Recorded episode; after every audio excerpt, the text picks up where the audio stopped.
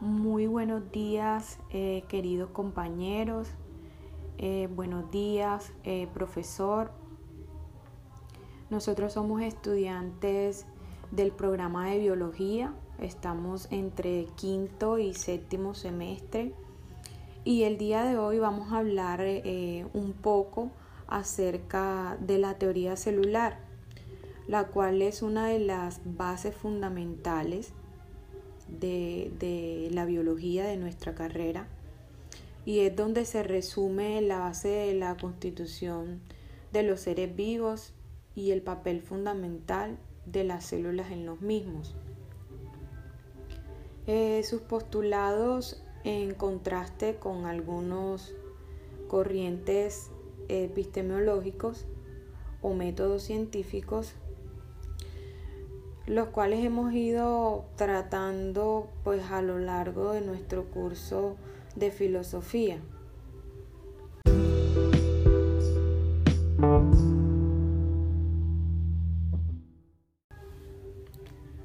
Bueno, eh, por acá quiero eh, presentarles a mis compañeros eh, con los que vamos a participar en este podcast de filosofía que son compañera Yacenis Gil, el Kim Meriño y yo, Luisa Mercado.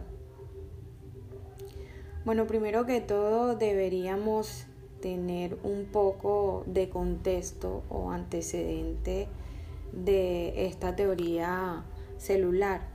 Entonces, por favor, eh, compañera Yacenis, ¿podrías hablarnos un poco al respecto de este tema? Claro que sí, Luisa. Eh, pues todo comenzó a finales del siglo XVI con el desarrollo de los primeros microscopios, pero no fue así sino hasta el siglo XVII, que tras muchas observaciones hubo indicios de lo que pues ahora conocemos como células.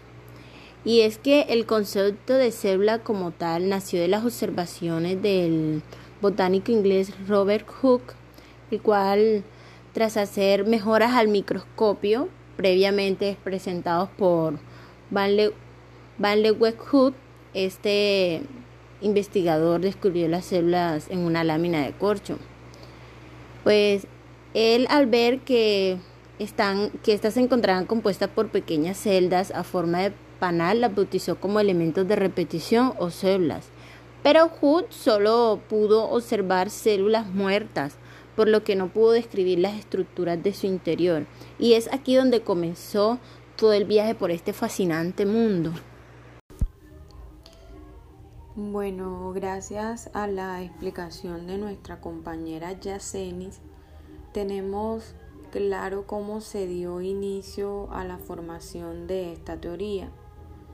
Continuando con un continuando un poco con lo expuesto, eh, pues cabe resaltar que como bien dijo ella, eh, la primera observación de la célula la realizó Robert Hood en el año de 1665, observando una lámina de corcho aunque teoría celular no, se comienza a formular sino hasta el año de 1838, cuando Matías Slater eh, formuló que todas las plantas están formadas por células, enunciando también que su colega Teodoro Schwann extendió eh, también a los animales, llegando así a los dos primeros principios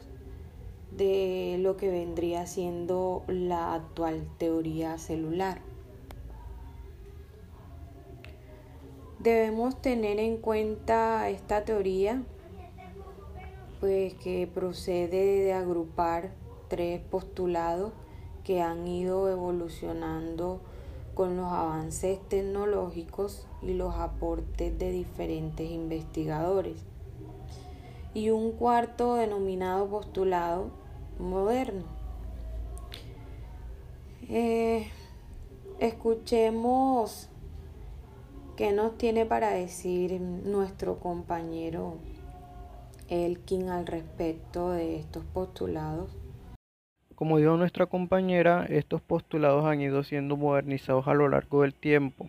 Si bien al inicio de su formulación el estudio de las células era muy superficial y se desconocía cómo estaban formadas las células y sus reacciones bioquímicas, esto no quiere decir que sean erróneas. Las bases de la teoría no han cambiado, sino que se han ampliado y especificado. Los principios básicos de estos postulados, como ya dijimos eh, originalmente, son tres. La primera es que la célula es la unidad morfológica de todo ser vivo, ya sean eucariotas, procariotas o arqueas. Eh, los organismos pueden ser unicelulares o pluricelulares, siendo este último caso diferentes tipos de organización de la unidad básica que es la célula. Eh, la segunda, y la cual fue completada por Rudolf Virchow, eh, dice que toda célula deriva de una célula precedente lo cual conocemos como biogénesis.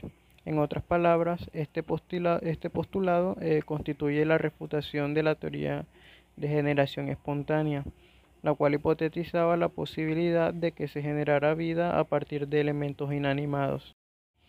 Por último, la unidad básica estructural y funcional es la célula. Por tanto, la unidad fisiológica y morfológica básica de todos los seres vivos es esta misma. Todas las reacciones químicas que llevan a cabo las funciones vitales de los organismos ocurren dentro de las células o en su entorno inmediato. Estas reacciones químicas y funciones vitales pueden ser controladas por sustancias que secretan las propias células. Eh, todas las funciones vitales, como ya dijimos, están contenidas en la célula, en una única célula. Y esta, esta célula es la unidad funcional y todas las células tienen una composición química básica igual. Actualmente se añade un cuarto postulado o principio que consiste en que cada célula contiene toda la información hereditaria o ADN necesaria para el control de su propio ciclo y del desarrollo y el funcionamiento de un organismo de su especie, así como para la transmisión de esa información a la siguiente generación celular. Ahora que tenemos más claro en qué consiste esta teoría, pues debemos eh, eh, profundizar más en cómo se contrasta esta pues su modernización y, cómo se fue formando todo esto con los métodos científicos o corrientes eh, epistemológicas de las que ya hablaremos. Eh, creo que lo principal que se viene a nuestra mente cuando hablamos de los inicios a la formulación de esta teoría es el hecho del desarrollo tecnológico y su incidencia en la ciencia. Quiero entrar un poco en esta parte con respecto a dos corrientes, el empirismo y el positivismo.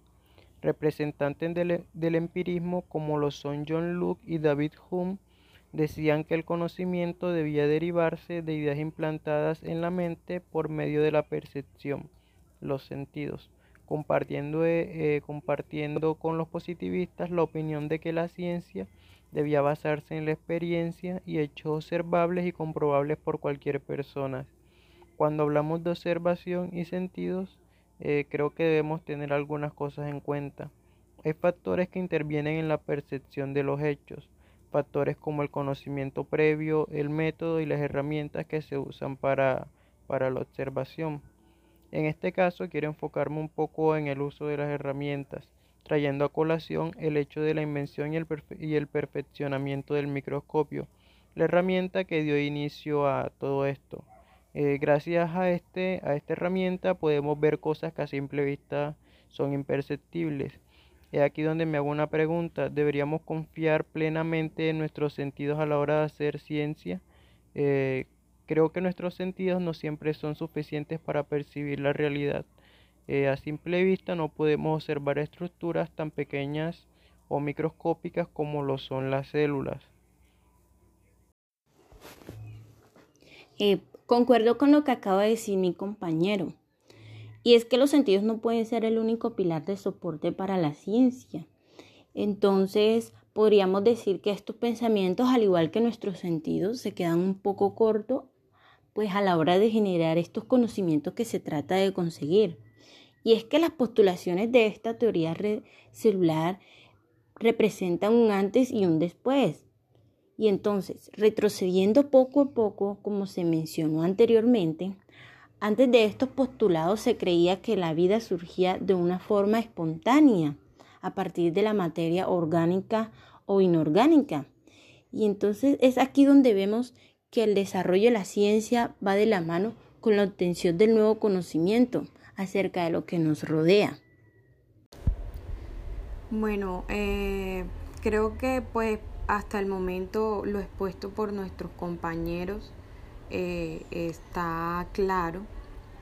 Ahora quiero hablar un poco del proceso de la formulación de esta teoría. Pues específicamente quiero como enfocarme en la relación con el método inductivo. Como ya sabemos, este método científico que se ha utilizado para llegar a, conclusiones generales partiendo de enunciados observacionales particulares. Eh, como dijimos anteriormente, la formulación de la, de la teoría celular suele atribuirse a Matías Sleide y a Teodoro eh, Schwann Slater hizo diversas investigaciones sobre vegetales y su crecimiento.